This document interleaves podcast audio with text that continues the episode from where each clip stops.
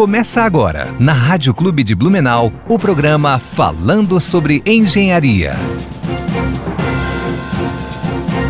Bom dia, ouvintes da Rádio Clube Blumenau. Está começando mais um programa falando sobre engenharia. Queria dar um bom dia também para o Everson. O Everson é engenheiro eletricista e faz parte da diretoria da, da EANV. Everson. Bom dia, Roger. Tudo bem? Tudo bem. Estamos aqui para contribuir com a. falando sobre engenharia, né? a Associação de Engenheiros do do Médio Vale de Itajaí, né, respondendo pelos engenheiros e arquitetos, né, onde ah, ajudamos aí com treinamentos, né, com parcerias, né, ah, e você que tem interesse também de conhecer um pouquinho mais, né, acesse nosso site, né, aenv.com. Ah, só lembrando que, que só lembrando a todos né, que a, a, a é, é nossa parceira aqui no programa e lembrando também que a gente está de em formato de podcast também nos, nas plataformas de streaming, é, Spotify, Deezer e, e várias outras aí que eu não, não vou saber citar também, mas é só procurar, a gente vai estar ali. Então, hoje a gente está com um convidado aqui que é o Tiago de Souza, ele é tecnólogo em engenharia ambiental, né? É, Diga-se de passagem, ex-CREA Júnior, né? Não sei se foi membro corporativo foi membro dirigente, mas é ex-CREA Júnior, tudo bem? Bom dia, Tiago. Tudo... Bom dia, Rogers. Bom dia a todos os ouvintes da rádio. Né? É, sim, fui ex-membro do CREA Júnior. É, não participei de diretoria nenhuma, mas participei do CREA Júnior e acho um programa super interessante. E só para esclarecer, né, eu sou tecnólogo em gestão ambiental. mas é normal essa, essa, essa, essa, fala. E eu quero agradecer a oportunidade de estar aqui mais uma vez. Já estive no ano passado, né? Sim. Para falar um pouquinho da ASGASC, para quem não conhece. Associação Catarinense dos, dos Gestores Ambientais, ou Ação Gestores Ambientais do Estado de Santa Catarina. Para quem quiser também acessar o nosso site, que é asgasc.com.br. Tá lá, tem bastante informação, tem ali uma lista de profissionais que estão associados à associação, ações que a associação já está tá fazendo, né? Sim. Cursos, por exemplo, que o nosso amigo também comentou. E a gente está aí à disposição para esclarecer também sobre a profissão. Ah, lembrando que o, que o Thiago teve presente conosco no programa no dia 7 do 9, é, dia da independência, o ano passado, né? E, Thiago, ah, eu sei que, que você já falou no, no programa que você já teve anteriormente aqui, mas com certeza tem muitas pessoas que, que estão nos ouvindo hoje, que não te conhecem. Fale um pouquinho sobre você, como você escolheu a profissão, o porquê, né? Porque tem, tem várias pessoas que escolhem, ah, porque o pai fazia isso, ou foi pesquisar o mercado, ou vice-versa. Conte um pouquinho para nós. Então, Roger, é, eu sou formado em gestão ambiental pela Uniaselv e eu me formei em 2017. E antes de 2017 eu tive a oportunidade de trabalhar no setor de vigilância sanitária da cidade de Ilhota. E porque meu sonho de criança era fazer direito, né? Sim. Aí acabei entrando, tendo a oportunidade de trabalhar no setor de vigilância sanitária, no setor administrativo, onde eu controlava os, as licenças sanitárias e tudo mais. E eles, pô, eu acho que é isso que eu gosto de fazer. Tipo, eu, eu, eu gosto de trabalhar com essa parte desse processo e tal. E aí, na época, eu já tinha algumas obrigações já contraídas para mim e não tinha condições, de repente, de despender tempo e dinheiro para fazer uma engenharia, de repente. E aí, na época, eu puxei os cursos todos que talvez me interessariam na área ambiental, sanitária. E aí, eu disse, ah, pô, gestão ambiental tem lá conservação do solo, tem a questão de resíduos, tem uma, várias, várias disciplinas que batem com aquilo que eu queria. E também naquele momento era o que eu podia estar investindo, então eu escolhi gestão ambiental. Tive bons tutores, né? Graças a Deus, né? Nós estava ali os tutores do curso de distância. E hoje, hoje eu trabalho basicamente com consultoria ambiental e sanitária. Faço licenciamento na, na ambiental, na sanitária, porque licenciamento é um processo administrativo, né? Sim. Ele independe de formação, né? Sim. Então, mas é, claro, sempre bom ter um técnico que, que entenda do que está sendo feito. E aí a gente faz esse, esse processo de consultoria aí para a empresa. Ou, é, a gente está aí quase três anos com o escritório já aberto, né? então é um trabalho que se construiu a um longo prazo, né? Então é basicamente isso. A profissão eu escolhi porque era mais próximo daquilo que eu sentia que eu podia naquele momento estar investindo e tempo e dinheiro Sim. e que eu me, me identificava, né? Então, até hoje que a gente está aí nessa lida. e Tiago, ah, você comentou ali que pelo fato de tempo você não teria como fazer engenharia ambiental, né? Sabe me dizer qual é a diferença entre engenharia ambiental e gestão ambiental? Cara, assim, ó, é... O que que, o que, que é, cada atribuição? Eu, eu entendo, eu, Tiago de Souza, entendo que uh, a engenharia é o foco principal da engenharia é desenvolver projetos. Ele faz projeto, o engenheiro ele projeta as coisas. Sim. O gestor ele está mais ligado à questão da gestão, ou seja, gerência, né? Ele vai gerenciar a execução do projeto, ele vai gerenciar os processos do projeto. Então o engenheiro foi lá e dimensionou o sistema de fosse filtro, por exemplo, um sistema ETE, por exemplo.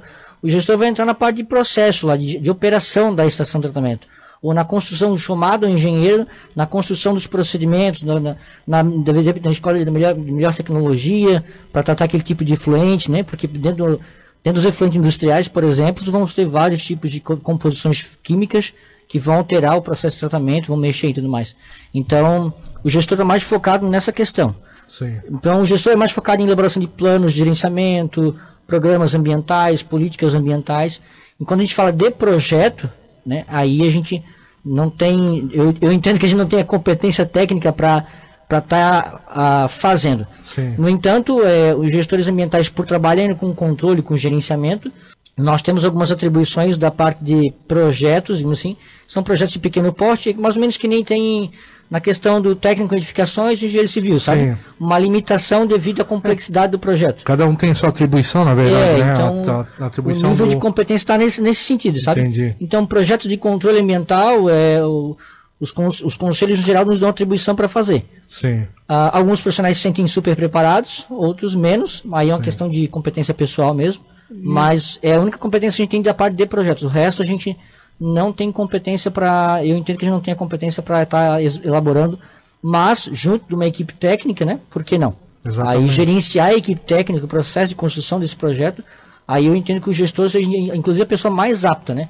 Porque Sim. ele passa dois anos e meio só focado em gerenciamento, gestão, é, controle, monitoramento, entendeu? área mais burocrática, digamos é, assim, né? Diga-se de passagem, como se fosse mais burocrática, no caso, né? Entendi. Ah, é, a gente a gente está falando de diferença aí de, de gestão ambiental e, e, e, no caso a engenharia ambiental, né? Ah, onde que o, o, o, cara de gestão ambiental ele pode estar atuando no mercado? Basicamente, Rogers, é em todos os setores que o engenheiro ambiental atuaria, mas Sim. com um foco diferente. Então, Entendi. É, Seria na, na, mesma situação que você falou, cada um tem sua atribuição, cara. É, no caso, no caso exemplo, né? um, aterro, um aterro industrial, por exemplo. Sim. O, o, o, o, engenheiro ambiental ele vai atuar em todo, toda a complexidade que envolve o aterro industrial. Sim. Enquanto que o gestor vai atuar focado na área de gestão ou do resíduo, do, do resíduo classe 1 ou do resíduo classe 2, gestando os processos que, que são implementados dentro do, do aterro. Sim. Entende? Então e... é basicamente isso. E Tiago, e nesses três anos de empresa aí, de assessoria, né? Qual uhum. foi o teu maior desafio assim nessa área ambiental aí? Cara, meu maior desafio, é, na verdade, a gente, na, quem faz consultoria e assessoria, todo dia ele é desafiado, na verdade, né? Porque às vezes tu tens uma, tu chega numa, num determinado cliente e tu não conhece nada da atividade dele, né? Tu nunca ouviu falar da atividade dele, tu não sabe o que está dentro do processo dele. Quais são os insumos que ele utiliza, quais são as matérias-primas que ele utiliza, qual é o tipo de processo, o maquinário que ele utiliza, porque tudo isso vai interferir nos aspectos dos impactos ambientais. Então, por exemplo, eu tenho empresas que eu atendo que, que tem como produto químico, por exemplo, só óleo, basicamente. Né? Um, um óleo lubrificante, um óleo combustível. Né? Agora, por exemplo, eu tenho empresas que a gente atende, a gente dá assessoria, né? que eles têm mais de 50 tipos de produto químico. E aí tu controlar isso tudo é muito complexo. Então tu demanda um esforço, né? Então, mas por exemplo, é um pouco voltado para a tua área, que é engenharia eletricista, né? Uhum. Então, é, a gente faz licenciamento de torre de rádio, que envolve um pouco de eletricidade, um pouco de telecomunicação ali. Então é um desafio para a gente, porque a, a, a normativa traz tudo voltado para a questão da elétrica e da comunicação, nada da questão ambiental. Os parâmetros que vão determinar se, se a atividade de baixo, pequeno, médio potencial poluidor, é tudo com base em, em, em, em dados, em medições elétricas e tudo mais. Então a gente tem que chamar um engenheiro eletricista, um engenheiro de telecomunicação, para ele nos dar suporte nesse quesito, e aí depois a gente vai preparar o licenciamento ambiental. Entende? É exemplo clássico né, de experiências, porque eu já tive a oportunidade de licenciar duas torres de rádio. É, a gente. Eu peguei, o engenheiro nos, nos chamou para fazer o processo tal, a empresa fechou com a gente, e aí na hora de calcular o, o, o, o tipo de licenciamento ambiental, se era, se era porte médio, se era porte pequeno, se ia ser no estado, se ia ser no município, ah, o engenheiro chegou assim, ó, vai ser porte pequeno e vai ser no município. Eu, eu já, o senhor já caracterizou e tal, disse, falei, ficou, falei, ficou fácil para mim. Uhum. Aí eu disse, pô, mas eu tenho que verificar, porque depois, quando mandar pro órgão, é o meu nome que tá lá. Sim. Não é o dele. Ele é telecomunicações. Quem vai fazer o licenciamento sou eu. E aí eu disse, olha, chamei ele, olha, eu acho que é porte médio, mas assim, vamos fazer o cálculo aqui junto, vamos ver junto. Aí ele, aí ele disse, não, Thiago, eu fiz rapidinho e tal, mas a gente corrigiu, foi para porte médio.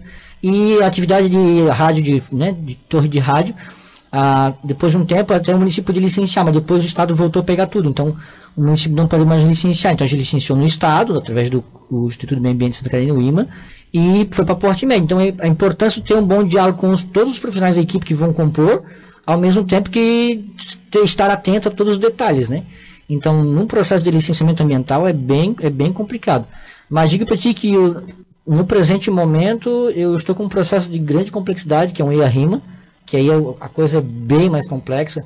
É uma equipe de seis profissionais, envolvendo advogado, engenheiro químico, engenheiro de segurança, é, biólogo, é, é engenheiro civil. Então, tu gestar toda essa equipe e ainda ajudar no processo e tal é algo muito complexo. Então, é algo que desafia bastante.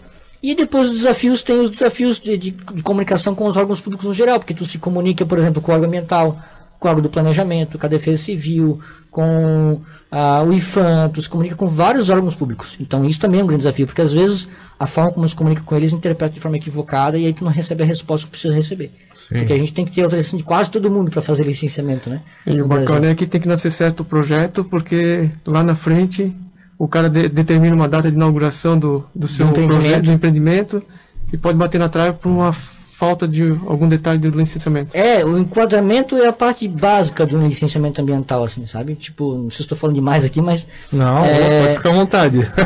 o, enquadramento do ponto de vista de licenciamento ambiental, ele é, é, é, se tu enquadrou errado a atividade, tenha certeza, todo o teu processo tem que foi de água abaixo. É, tem toda uma burocracia por trás de, de tudo que é planejado, que, que envolve o meio ambiente, né? É, a engenharia em si, eu acho que que é, vou falar um pouco voltado, posso estar errado também, né, voltado para engenharia, ela pensa muito na produção em si, né, em produzir, mas tu tem, tu tem que ter todo um, um cuidado por, por trás daquilo, que você falou, de gerir é, a obra, se, se vai ter algum impacto ambiental, se não vai, né, então é onde que entra vocês, né, da, da gestão ambiental, que pode estar conduzindo esse tipo de trabalho, né, e pensam, pensam muito mais nisso, né.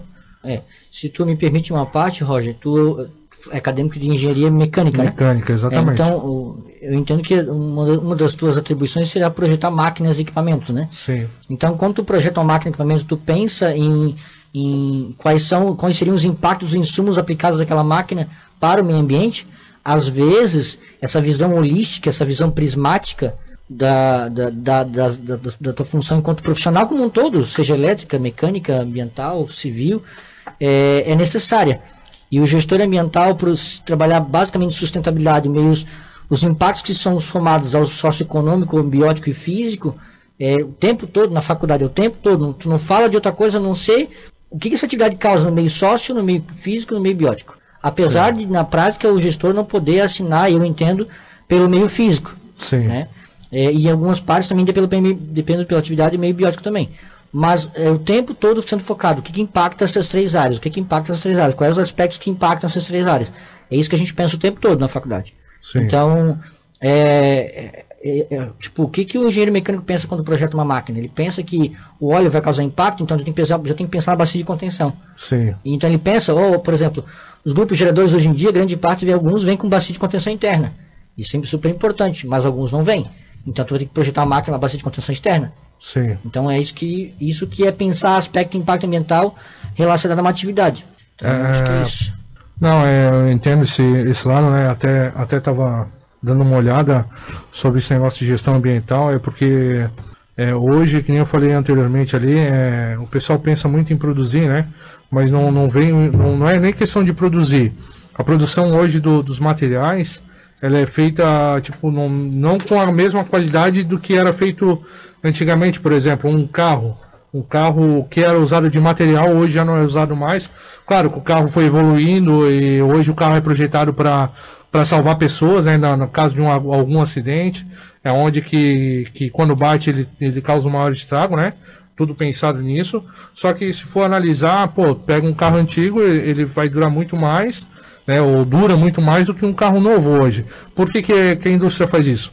ela faz pensando que amanhã depois o cara tem que comprar um outro.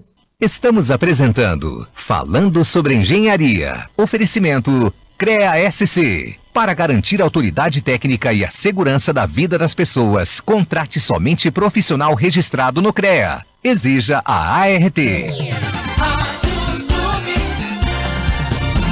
No Outubro Rosa, a rede Estilo Farma se transforma em Estilo Mulher. Tudo para conscientizar você sobre a prevenção contra o câncer de mama e do colo do útero. Faça o autoexame e consulte seu médico. Ele pode diagnosticar qualquer doença, solicitar exames clínicos, mamografia e outros procedimentos. Também aproveite o mês para fazer seus exames de rotina. Estilo Mulher. Viva o que faz bem e previna-se. A mudança que Blumenau precisa. PL, Partido Liberal. Para fazer as mudanças que Blumenau precisa, vote nos candidatos a vereador do PL, 22. Sou Afonso, popular Neninha, empreendedor, líder comunitário na Associação de Moradores da Essa de Queiroz. Há mais de 20 anos. Farei um mandato transparente com a participação da comunidade. Sou candidato a vereador com o número 22222. Sou Amélia Crocheteira, meu número 22111. Sou Avelino Becker, meu número 22777. Para prefeito Ivanato, 22. Alba, 17. Para o micro e pequeno empreendedor, vamos abrir linhas de crédito para que ele possa investir, crescer e gerar cada vez mais empregos. No turismo, vamos apostar em mais eventos, nos bairros e na Vila Germânica, e no centro de eventos que nós vamos construir. Desenvolvimento econômico gera desenvolvimento social. Vamos levar o programa Pró Idoso para os bairros e criar parcerias para a qualificação dos jovens. Pode confiar, nós vamos fazer. Patriota, PROS, PSL, PTB, PSC. Estamos apresentando Falando sobre Engenharia. Oferecimento CREA SC. Para garantir a autoridade técnica e a segurança da vida das pessoas, contrate somente profissional registrado no CREA. Exija a ART.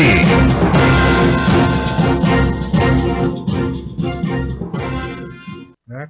E não só na indústria de carro, isso é tudo quanto é indústria, né?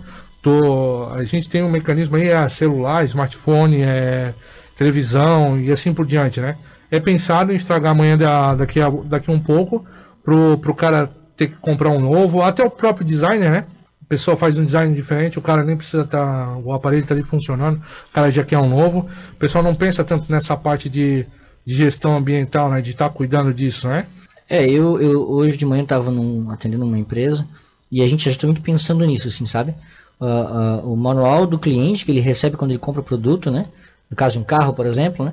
E aí, o que, que o manual pode falar da questão ambiental, né? O que, que ele pode expor à pessoa assim, ah, então, eu posso, ah, estragou o meu aparelho celular, eu posso lá e tacar fogo nele? Não, não pode. Eu posso lá jogar em qualquer lixeira? Não, não pode. Eu posso entregar ele num ecoponto? Pode. Entendeu? Esse seria o ideal, entendeu? Então, a gente estava discutindo por que, que os, alguns manuais de alguns produtos, no caso desse meu cliente específico, do nicho de mercado dele, né? É, o que, que a gente podia fazer no nosso manual que pudesse implementar as questões ambientais, né, os quesitos ambientais. E a gente começou a pautar, né? E olha, comparando com manuais de outras grandes empresas do mesmo ramo, é, a gente vê duas linhas, duas linhas de texto escrita falando sobre a questão ambiental. Assim, ó, descarte ambientalmente correto. Sim. Descarte de forma ambientalmente correta. E não tem então, a preocupação, tipo, né? É muito básico, assim. Tiago, falando em carro, né? Essas oficinas uh, mecânicas, né? Uhum. Porque a gente fala de licenciamento e depois tem a continuidade, né? Do, do plano de ações, né? Uhum. De contenção de óleo, piso impermeabilizante, né? Com, como é que funciona? Também, também se faz essa gestão de continuidade ou só do licenciamento e startup de empreendimento? É referente a, é. a, as oficinas mecânicas e a parte de licenciamento e a continuidade do, do processo né, de, de meio ambiente junto à operação da oficina, né? É, então, se tu me permite, é, Everson, né? Fazer primeiro uma introdução do que seria o licenciamento ambiental. Então, o licenciamento ambiental é um processo administrativo, né? Onde ele vai ter vários atos, certo? Um dos atos é protocolar o requerimento da licença ambiental. Então, vou lá e protocolo. Aí o protocolo, o requerimento junto com uma série de documentos. Estudos, planos e programas e projetos técnicos. E aí eu vou ter que ter os técnicos trabalhando, fazendo esses projetos, esses planos e programas. O órgão ambiental analisa essa documentação técnica, junto com a documentação legal, que são os requerimentos, procuração, cartão do CNPJ, e aqui eu quero fazer um parênteses, porque às vezes ah, alguns órgãos e alguns técnicos, alguns profissionais, eles confundem a atividade potencialmente poluidora com a atividade econômica. Às vezes uma atividade econômica não é potencialmente poluidora. E se ela não é potencialmente poluidora, ela não é passível de licenciamento ambiental, ela não tem que ter licença ambiental para operar. Então existe muito essa confusão. Ah, mas está no KINAI, está lá, o cadastrado no CNPJ da empresa, que ele faz é, é, transporte de produto. Transporte de produto, teoricamente, se ele pode transportar qualquer coisa, inclusive produto perigoso, por exemplo, um produto químico. Sim. Um produto químico é potencialmente poluidor no transporte, mas um produto normal não é. Né? Tipo, transportar um móvel é potencialmente poluidor? Não, certo? Então, assim, é um móvel, uma cadeira, por exemplo. Né? Se virar resíduo, passa a ser resíduo, passa a ser potencialmente poluidor. Mas enquanto for uma cadeira, um produto acabado para ser vendido, não é potencialmente poluidor. Então, ela não é passiva de licenciamento ambiental. Então, não podemos confundir KINAI do CNPJ com atividade potencialmente poluidora. As normas ambientais, até onde eu conheço atualmente, se tiver algum advogado que possa me corrigir, fica à vontade. Mas não existe norma ambiental que diga que a atividade do KINAI, ela é, ela, todas elas têm que ser licenciáveis Entendeu? Sim. Então tem que tomar muito cuidado. Não é o que está no KNAI do, do, cliente, do CNPJ do cliente de empreendimento. É o que de fato ele pratica. Então tem que ir lá na empresa fazer uma avaliação. Claro que o KNAI pode servir como base? Pode. Para ter uma noção? Pode. Mas não é o, que, o total. Né? Porque o que está no KNAI não é o que está na, norma, na, na resolução Consema 98 aqui em Santa Catarina. Então, licenciamento é um processo administrativo, vários atos. O órgão ambiental analisa, então, a documentação técnica junto com a documentação legal e diz: olha, eu me sinto seguro para dizer que essa atividade vai é, eliminar ou mitigar, eliminar é bem complicado, mas possivelmente alguns sim, alguns impactos ambientais é possível de eliminar, pouquíssimos, mas é possível de mitigar ou eliminar os impactos ambientais dessa atividade ao ponto que o meio ambiente fique seguro. É isso que a tua licença ambiental, que é um dos atos administrativos, vai dizer para a sociedade. O Tiago, e complementando, né, essa introdução que você fez, é importantíssimo contratar uma empresa séria, né, porque lá na frente, na continuidade, isso vai demandar custo para a empresa. Né? Muito custo. Muito custo. Manter as licenças, né, o, a parte de renovações e etc. Eu acredito que tu vai abordar ainda também isso. É, então, a própria licença em si, a taxa, para que o órgão comece a analisar o teu licenciamento ambiental, o teu processo, ele, tu tem que pagar uma taxa. Sim. Então, se tu enquadrar a atividade de forma errada, né, tu já vai gerar para o teu cliente um custo, porque as taxas podem ser 60 reais de uma taxa de uma licença, dependendo do que a licença que é, como podem chegar recentemente, agora um cliente meu pagou 15 mil reais de taxa. Então 15 mil reais, a gente não é 15 reais, né? Concorda? É, mas independente de valor, né? De 60 e 60, isso vai longe, né? Isso também. vai longe, né? Então isso, isso é o processo, né? Então o último ato do processo de licenciamento ambiental chama-se a licença. Então o argumentar analisou tudo, tá tudo ok, não tem nada que... Ah, não tem nada para esclarecer, Beleza, ele se sentiu seguro, ele emite a licença. E a licença diz para a sociedade: olha, sociedade, tudo que a gente pode analisar para garantir a, a, qualidade ambiental está aqui. E a licença é isso aqui. Só que a gente falou da continuidade, né, Everson? A continuidade vai estar tá na licença. Algumas empresas, alguns empreendedores, por, por desconhecimento, claro, né? Eles acabam por achar que a licença é, e, é, e é o ato finito, né? Quando na verdade uma licença ambiental tem condicionantes. O que, que são condicionantes? São regras, são imposições, são prazos ou, ou coisinhas que o empreendedor tem que fazer para que ele mantenha a licença. Se ele não cumprir o prazo que a licença a condicionante estipula na licença, ele pode caçar a sua licença caçada, né? Por exemplo, uma coisa bem básica que vem nas licenças ambientais aqui, bem comum, bem corriqueira nas indústrias principalmente, é que a empresa apresente anualmente um comprovante de limpeza do sistema de fósforo e filtro, sistema sanitário dela para garantir a eficiência do, do tratamento do efluente é, sanitário. Então ele tem que pegar um documento que é gerado em todo um processo ali e mandar para o orçamental, olha, eu estou limpando a minha fossa, meu filtro aqui. Se ele não cumprir no prazo correto, que é cada ano, 12 meses, ou conforme o projeto que o engenheiro dimensionou, é, ele vai ter a sua a sua licença caçada. Uma vez que ele tem a sua licença caçada, ele pode vir a ser o quê? Multado. Então aí que tem a importância de ter uma consultoria que controla, que faz o gerenciamento, a gestão ambiental da tua empresa. Porque as condicionantes nada mais é do que, que as obrigações ambientais daquele empreendimento, entendeu? Então Sim. eu preciso de alguém para gestar isso aqui. A assessoria, a gestão ambiental, ela faz isso. O barato sai caro no o caso. O barato sai caro, às vezes muito caro, né? Então Sim as, as multas às vezes são meio pesadas, entende? Depende do impacto que, que... Um simples cuidado, na verdade, é. que muitas vezes não se tem, né? E aí tu falou das oficinas mecânicas, né, Everson? Então, a oficina mecânica é, é uma, uma, uma atividade potencialmente poluidora, então ela é passiva de licenciamento ambiental. Existem algumas, algumas particularidades de, de, acordo com a atividade que essa oficina pratica.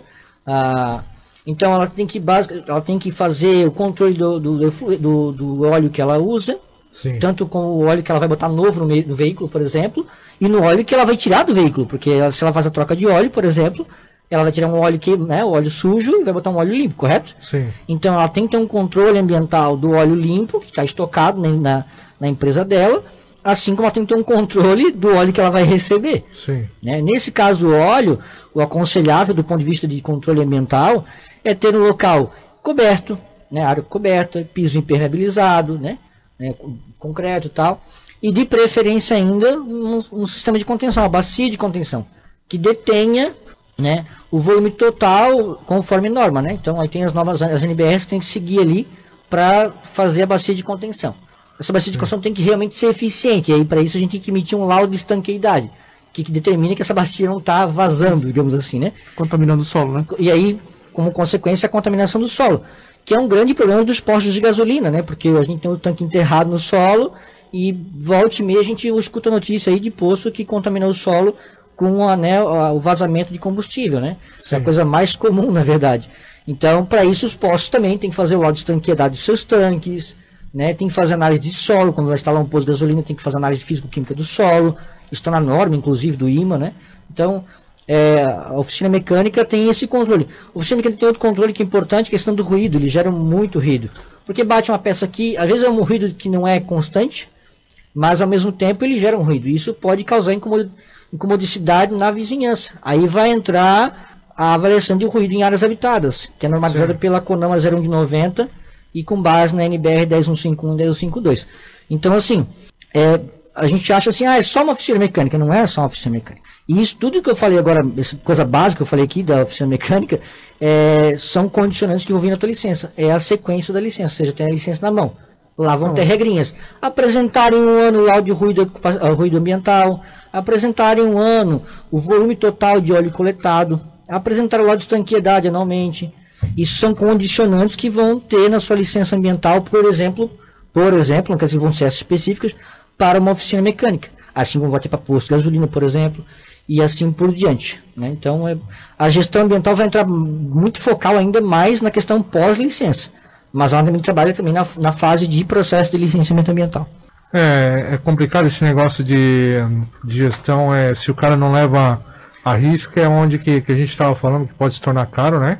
Porque eu não sei o quanto o pessoal tem de controle, que nem você falou ali anteriormente, do óleo. Ah, porque tu tem que ter ah, óleo que, que tu, tu bota óleo no carro, então tem que tirar. Esse óleo está saindo. Ele reserva ali em algum local, num, geralmente num latão, algum recipiente, depois alguém vem buscar. Só que nem sempre acontece dessa forma, né? É, Eles não eu... têm esse controle, na verdade, né? O que eu vejo é assim, Tiago, tu pode somar também. Santa Catarina é um estado que está um pouco à frente dos demais, com o sistema de MTR, né? O controle de certificação e destino dos resíduos, né? E aí então... vai entrar outra parte da gestão ambiental, que é a gestão documental ambiental. Porque, que nem o Roger falou, né? Eu tenho lá um óleo que eu recebi, que é um óleo sujo do, do veículo, né? E ele armazena no latão e alguém vem buscar, certo? Quando vem. Mas, é, suponhamos que uma empresa venha buscar. Se essa empresa está toda corretinha, e como é que eu sei que essa empresa está correta? Ela tem que ter licenciamento ambiental, ela tem que ter cadastro no IBAMA, no CTF do IBAMA, ela tem que ter geralmente um responsável técnico, né? Sim. É, isso prevê, inclusive, a Política Nacional de Resíduos, de resíduos, porque inclui, inclusive, o óleo, né? E aí, vamos lá. E aí eu tenho que... Aí vai entrar de mais uma vez o profissional técnico assim, eu quero que traga a tua licença ambiental, o teu plano de ação emergencial, porque tu estás transportando um produto perigoso, e aí pode ter um vazamento, um tombamento, eu tenho que ter ações corretivas de contingenciamento. Então eu quero ver teu plano de ação emergencial, eu quero ver tua licença, teu cadastro no IBAMA, eu quero ver tudo. Traz para cá que aí o, o cara que trabalha para a empresa que que pegou o óleo lá do, do carro do veículo, vai olhar, não, documentalmente está tudo correto. Então ele audita a documentação, devolve para a empresa, diz, ó, tá tudo certo, agora tu pode recolher. Isso também faz parte da gestão ambiental, que é a gestão documental. E aí depois vai entrar o que tu, o que tu falou, que realmente Santa Catarina está muito à frente de outros estados brasileiros. Né? Sim. A Santa Catarina, inclusive, está exportando tecnologia para fora, para os outros estados. O sistema ETR hoje é um sistema bem completo, né? Talvez não é perfeito, porque nada é perfeito nesse mundo, mas ele é bem completo. Então hoje o Estado, com, do ponto de vista ambiental, o IMA, ele consegue enxergar a gestão dos resíduos catarinenses de uma forma bem específica ou genérica, ela consegue mapear tudo. Sim. Porque todo resíduo que sai da tua indústria tem que emitir MTR.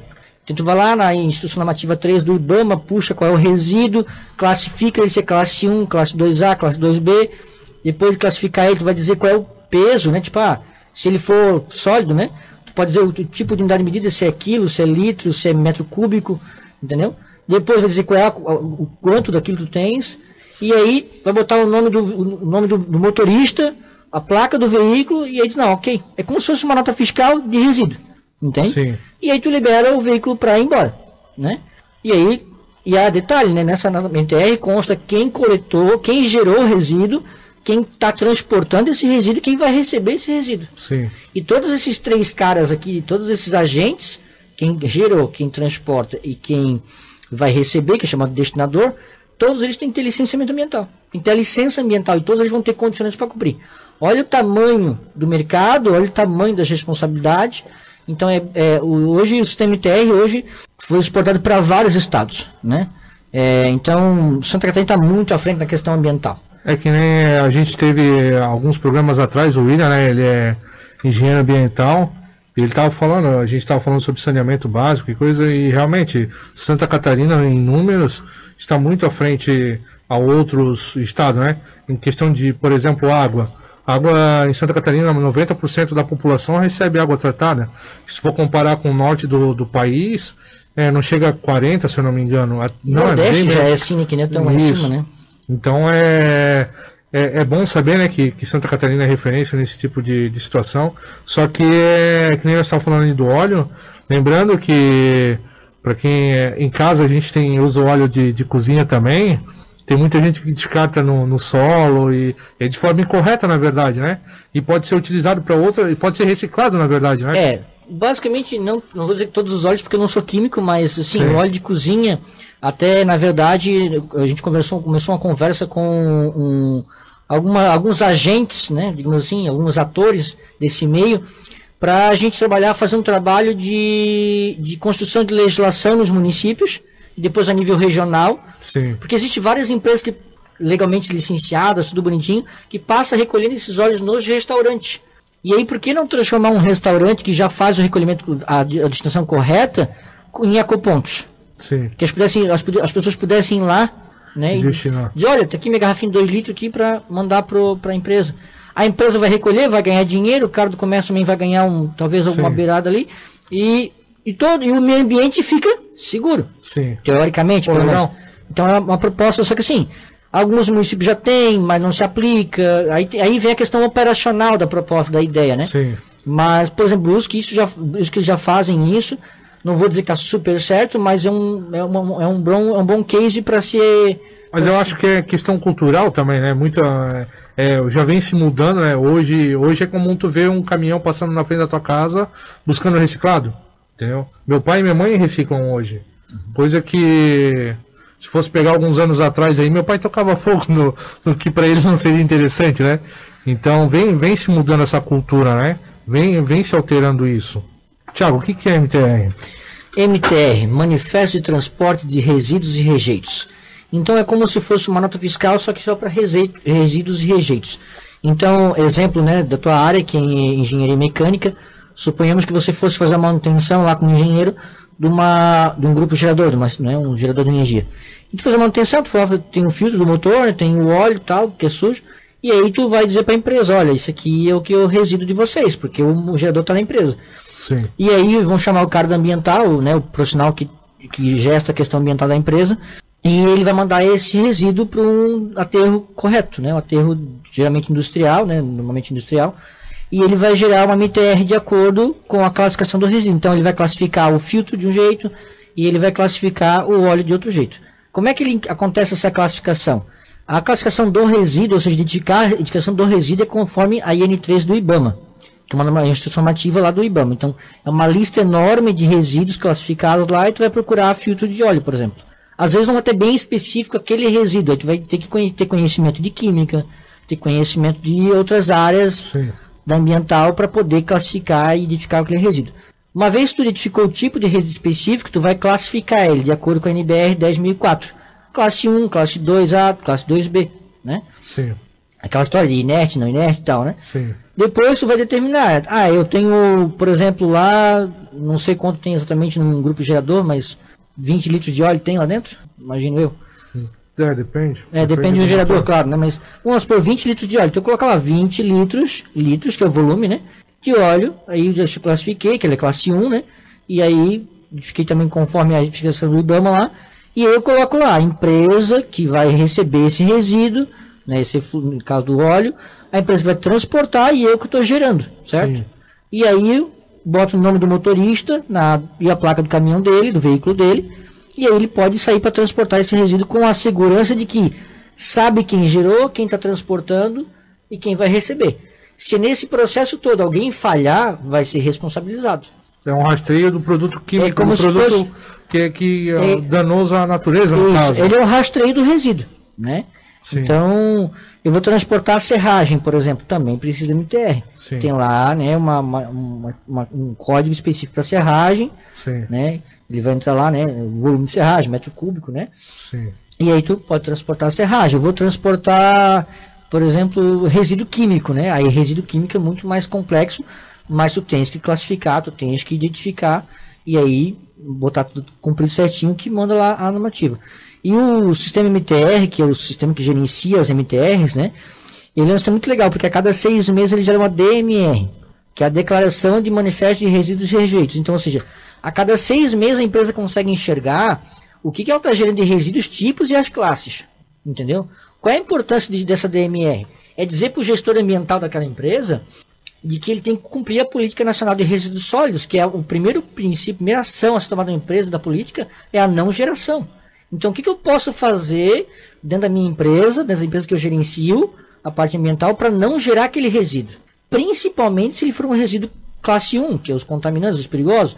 Então, assim, o que, que eu posso fazer? Ah, eu posso é, mudar o processo, eu posso mexer, fazer manutenção naquela máquina, entendeu? Então, é isso que eu tenho que pensar. O que, que eu posso fazer para não geração? Sim. Aí depois, assim, ah, eu não consigo deixar de gerar aquele resíduo. Então, o que, que eu posso fazer para diminuir a geração? Ah, o que, que eu posso fazer para, digamos, é, é, tipo, eu não vou gerar ele, mas eu posso reutilizar ele, eu posso reciclar ele, entendeu? Porque às vezes as pessoas, porque o custo para gerenciar isso tudo é muito caro. Então, tu mandar para terra industrial é caro. Então, como é que eu posso fazer para reciclar esse resíduo? Se ele não for passivo de reciclagem, aí é outra situação. Sim. Mas sempre partindo da não geração, né? E o que, que eu posso fazer para praticar logística reversa com esse resíduo? Uma, uma das empresas que eu atendo, 70% do plástico gerado na empresa, ela vai, ela volta para o fabricante. Então isso é muito, é muito. 70% do plástico de uma empresa voltar para o fabricante, os outros 30% são plásticos diferentes, claro, Sim. mas que voltam, que, que a gente faz o processo de reciclagem. Então, ou seja, não tem como não gerar os dois, mas o que eu, todos os dois que eu gero, um eu faço, eu volto para o fabricante, é como se fosse um processo de lógica reversa, e o outro que também é previsto na Política Nacional de Resíduos Sólidos, e o outro, eu faço o quê? Eu faço a reciclagem, também é previsto na política.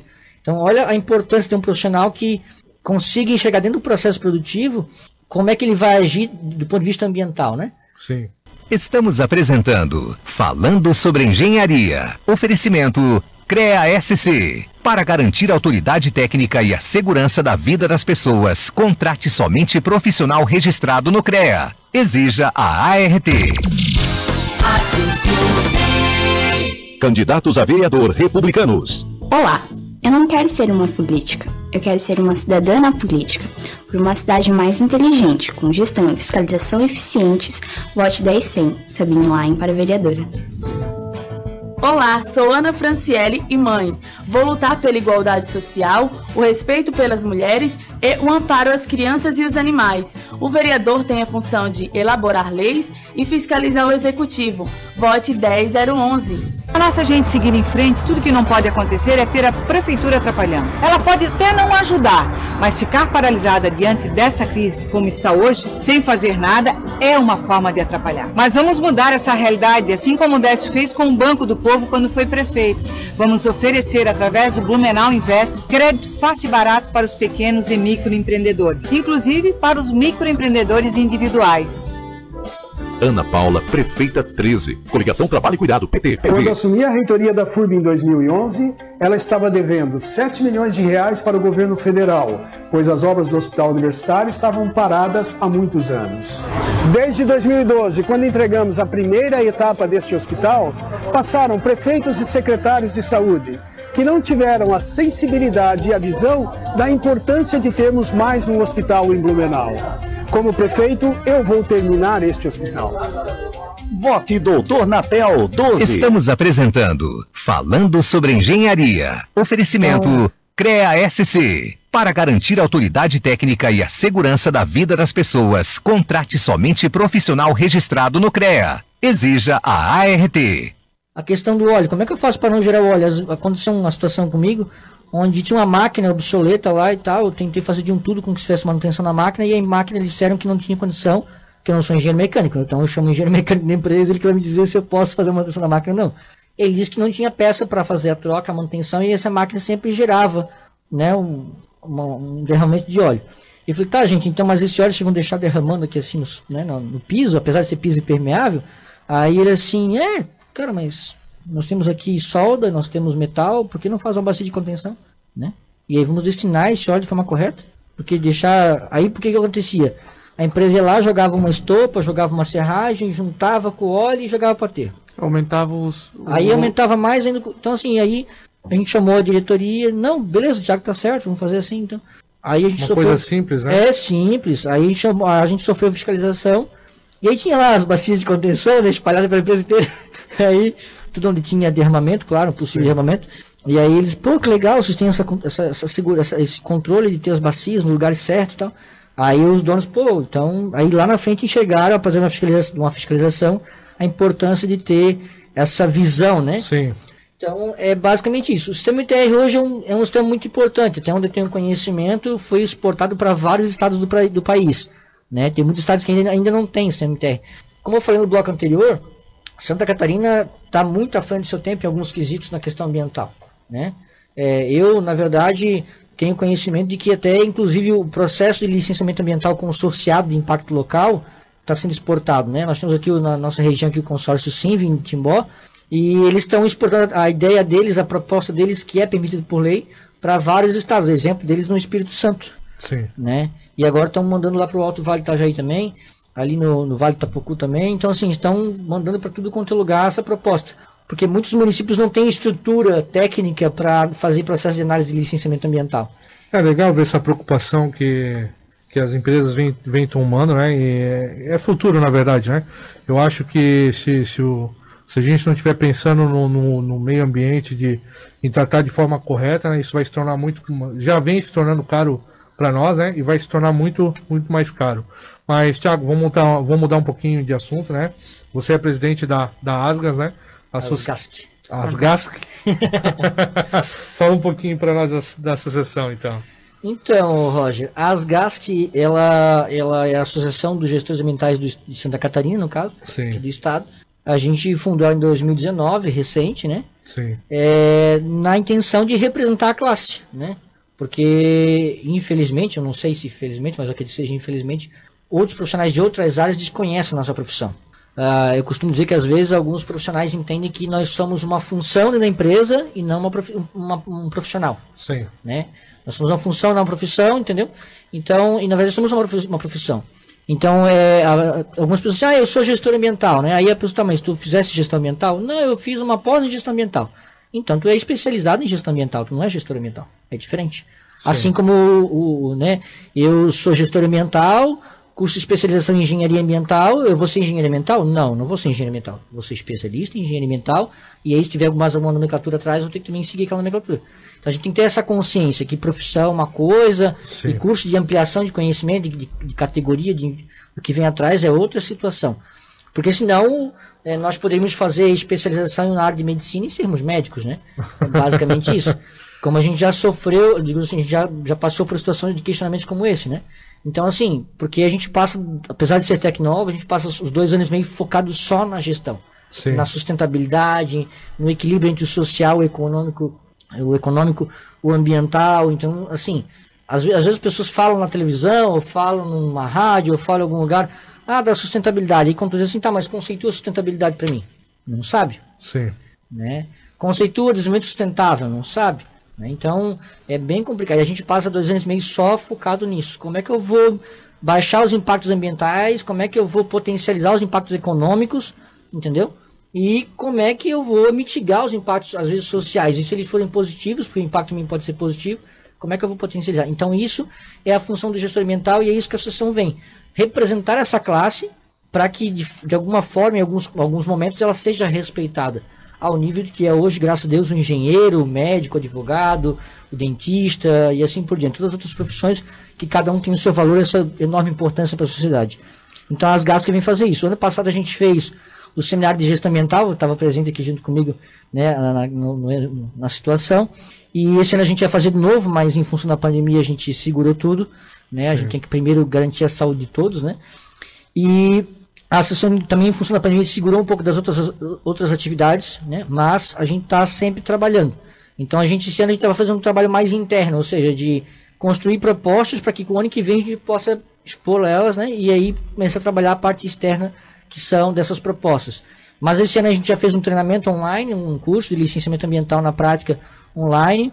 É, tivemos um, né, um número legal assim, de participantes, a um custo baixo, porque né, online e tal, a gente tem que ter, ter essa consciência, todo mundo numa situação financeira, a gente sabe, um pouco complicado. E a gente fez algumas reuniões da associação em si mesmo, separada da diretoria e tal. Fizemos três, quatro reuniões. E no margem trabalhando com a questão de comunicação, né? Por exemplo, hoje a gente, esse ano a gente manda um ofício para o Confeia, né? Crédito Santa Catarina para o Confeia, para o sistema, né? Que a gente também é permitido a inscrição no conselho, por Sim. termos áreas da engenharia comum, né? É, a gente fez comunicação pro, com o CRA e com o CRQ, também outros dois conselhos que o gestor também pode entrar, cada um focado, uma na química, outro na administração e o CREA na engenharia. É, então a, a associação representa a classe, então se a classe é permitida acessão, a- acessar esses conselhos, a gente tem que estar em comunicação Sim. com eles. É, buscando sempre a representação, buscando, né, digamos assim, entre aspas, a- a- um respeito que a classe merece, né? A gente também, é, eu até trouxe aqui, na verdade, a, a- então a associação, a gente fez, a gente tem um site lá online, as pessoas podem se associar, então a gente teve cinco novos associados contribuintes, o que é importante, porque existe custo para se manter uma associação, né? Eu acho que o Everson deve saber bem disso também. É, e agora a gente, tá, a gente criou agora um espaço novo no site da associação, onde vai começar a postar alguns documentos né, mais técnicos, mais voltados para a gestão ambiental, que só os associados vão ter acesso. Né? São documentos da associação que a gente preparou para auxiliar o profissional, né? É, de como ele vai praticar, como é que ele vai trabalhar, aquela, esse trabalho. E como é a associação que está produzindo, a gente restringiu só para os associados.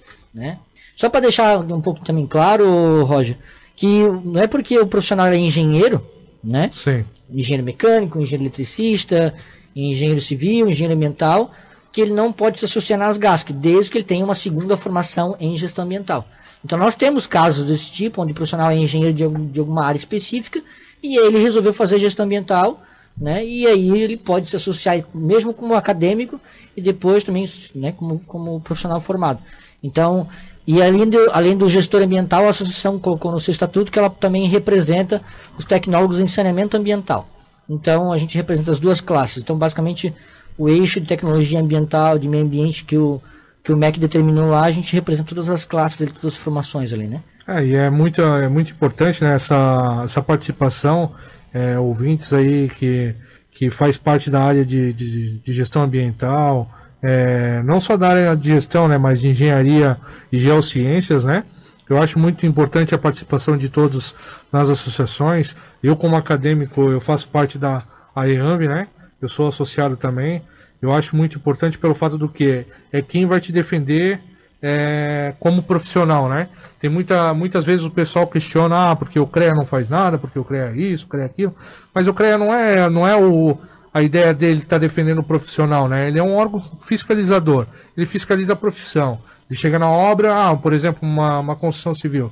Tem um engenheiro responsável? Se tem, tá beleza. Se, se tem RT, tá tranquilo, ele vai, vai na dele. Mas se não tiver, vai vai vai estar emitindo notificação. É esse o trabalho do CREA, fiscalizar, né?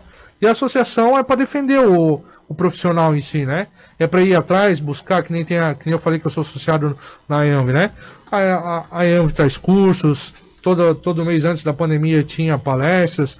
Ela, tá, ela se importa com o profissional que é associado, né? Assim como a associação de vocês também. Eu acho que, que é importante a, é, como é que eu vou dizer, essa interação né, do profissional com a associação. Porque não adianta ficar de braço cruzado, reclamando, dizendo que nada acontece, se você não faz as coisas acontecerem, né? Se você não corre atrás. Eu acho muito importante essa, essa interação. Se tu me permite uma parte, o Everson e o Roger, é, as, as pessoas confundem a função do conselho profissional, seja ele qual for, e aí nesse caso aqui nosso a gente está conversando sobre o CREA, mas tem vários outros, né, inúmeros Sim. conselhos, e a função das associações é, de classe. A função do conselho, ao meu entender, é uma função estatal, uma função de governo. Sim. Ela tem a função de garantir a segurança social através da fiscalização das profissões. Seja no sentido de, de não existir um profissional para executar aquela tarefa, ele tem que ter um profissional para garantir a segurança daquele, daquela tarefa, ou, no caso, de ter um profissional que agir de forma equivocada e errônea né, num processo de, de trabalho ali. Ele fiscaliza as duas partes, né? Enquanto que a associação, ela visa garantir os direitos desse profissional em, em, em relação ao conselho, né? Exatamente. Ou em relação até para a sociedade como um todo. Em relação até a outros órgãos públicos. Porque a função do, do conselho profissional, ela é uma função estatal que surgiu lá dentro do Ministério do Trabalho. Né? Lá atrás, no, no comecinho da história dos conselhos, lá já não se tinha estrutura para fiscalizar as várias profissões que existiam. E aí surgiu, né, tirando a OAB fora, que é outra coisa bem à parte, bem confusa inclusive, mas os conselhos profissionais surgiram para isso, né? É uma função estatal, tanto é que só quem pode criar conselho profissional é o presidente da República, né? não é o Congresso Nacional. O Congresso Nacional pode regulamentar as profissões, como é o caso do engenheiro, do arquiteto, de, do, do, do biólogo e assim por diante. Agora, é, a questão de criação do conselho, por ele ser uma autarquia federal, ele tem que ser criado pelo chefe do Poder Executivo Nacional, que é, no caso, o presidente da República. As pessoas confundem muito. Até existe aí uma discussão da, da possível extinção, extinção dos conselhos, não, mas extinção da função estatal dos conselhos, Sim. que eu acho um, particularmente aqui um, um, um disparate, erro, né? um erro grotesco, né? É, então acho que é isso que acho que os profissionais que é, que já formados principalmente que entendem a necessidade da existência dos conselhos profissionais, assim como eu entendo, deveriam estar muito atentos a essa decisão, porque isso vai impactar diretamente tá, a atividade profissional e o mercado de trabalho como um todo. Porque uma vez que o conselho perder a função estatal, né, a função de fiscalização estatal, é, e não puder mais cobrar do ente privado que ele tenha um profissional registrado, entendeu? Sim. Acabou, virou pandemia. Pandemia. E quem, e quem vai perder é a sociedade, né? Sim, Sim. É, é, que as pessoas não entendem, Everson, às vezes, no meu ponto de vista, de que é aquela história. Se com, com a gente do jeito que tá, já tá ruim, que às vezes acontecem uns erros nas obras, o erro aqui, o erro lá, mas é normal do ser humano errar. Agora, pior, entendeu? É se não tiver o conselho em cima, porque aí o conselho vai perder a função estatal, ele não vai poder mais ir lá na ponte esse luz e dizer assim, ô, oh, chama aqui os engenheiros técnicos dessa ponte aqui, vamos ver como é que tá essa situação aqui. Sim. Por exemplo, né? Então, eu acho que eh, não é isso. Eu não estou falando, não estou puxando saco de conselho nenhum. Estou só falando o que é de fato a importância da segurança social. É que não vê de uma forma macro, né? Vê uma, de uma forma micro, na verdade. O pessoal muitas vezes pensa em engenharia só na construção civil, assim. É, geralmente, eu, eu quando vou falar sobre o, o meu curso, o pessoal fala, ah, engenheiro civil é o que primeiro vem na cabeça do, da, da população. Mas não vê que, tipo, existe engenheiro de alimentos. É, é, é muito vasta a engenharia. Já pensou se não tem engenheiro de alimentos para cuidar da, da forma como é produzido? Ou, ou não tem um conselho ali em cima? Vira bagunça. É que nós estávamos falando agora. Mas, Thiago e Everson, o papo tá bom. Tá ótimo. Só que a gente já está estourando o nosso tempo aqui no programa. O tempo voa. É, exatamente. O papo tá bom, mas o, o tempo voa. Thiago, é, se você, ah, só para a gente encerrar, fale um pouquinho, ah, fale um pouquinho, não, diga quais as redes sociais da associação, é, onde que o pessoal pode procurar você, a associação para estar se inscrevendo. Então, nós temos o nosso site, né, que é a nossa principal página hoje na internet, que é www.asgasc, com C no final.com.br. Então lá vai ter a página de formulário de, de, de, de, de associado, tu vai poder se associar. Nós temos uma pequena taxa de inscrição, né? Mas é realmente pequena porque não paga, é só para subsidiar alguns custos nossos, né? É, e também lá tem as atribuições do gestor, então lá tem, tem muita informação, né? Inclusive de outros gestores que já atuam na área, já estão há anos na área atuando. É, e também nós temos nas redes sociais, nós estamos no Facebook, também é Asgask, só procurar lá que vai achar bem facilzinho. É, e aí, tanto no Facebook quanto no site, é, mandando contato no site ou no Facebook, alguém da diretoria ou até mesmo eu, às vezes, respondo e aí tiro dúvidas. Como já aconteceu recentemente, uma, uma gestora de Florianópolis entrou em contato, a gente trocou uma ideia, então a gente explicou a, a função da associação, o que era a profissão e tudo mais. Então, assim, a gente está sempre à disposição, né? Queria deixar aqui, então, um abraço aí a todos os gestores ambientais e do Estado de Santa Catarina. Agradecer a oportunidade por mais uma vez estar aqui no programa e que o programa continue por longos anos.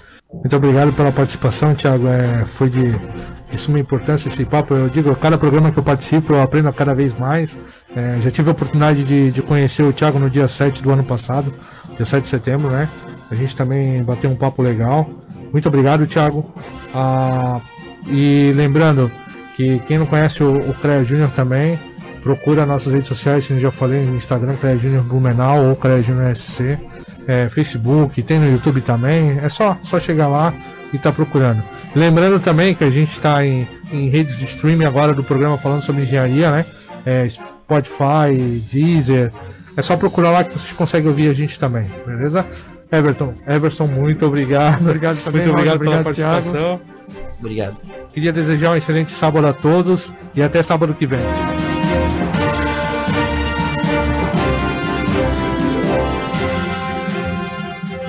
Falando sobre engenharia. Oferecimento CREA SC. Para garantir a autoridade técnica e a segurança da vida das pessoas, contrate somente profissional registrado no CREA. Exija a ART. ZYJ 739, 1330 AM, 10 mil watts de potência.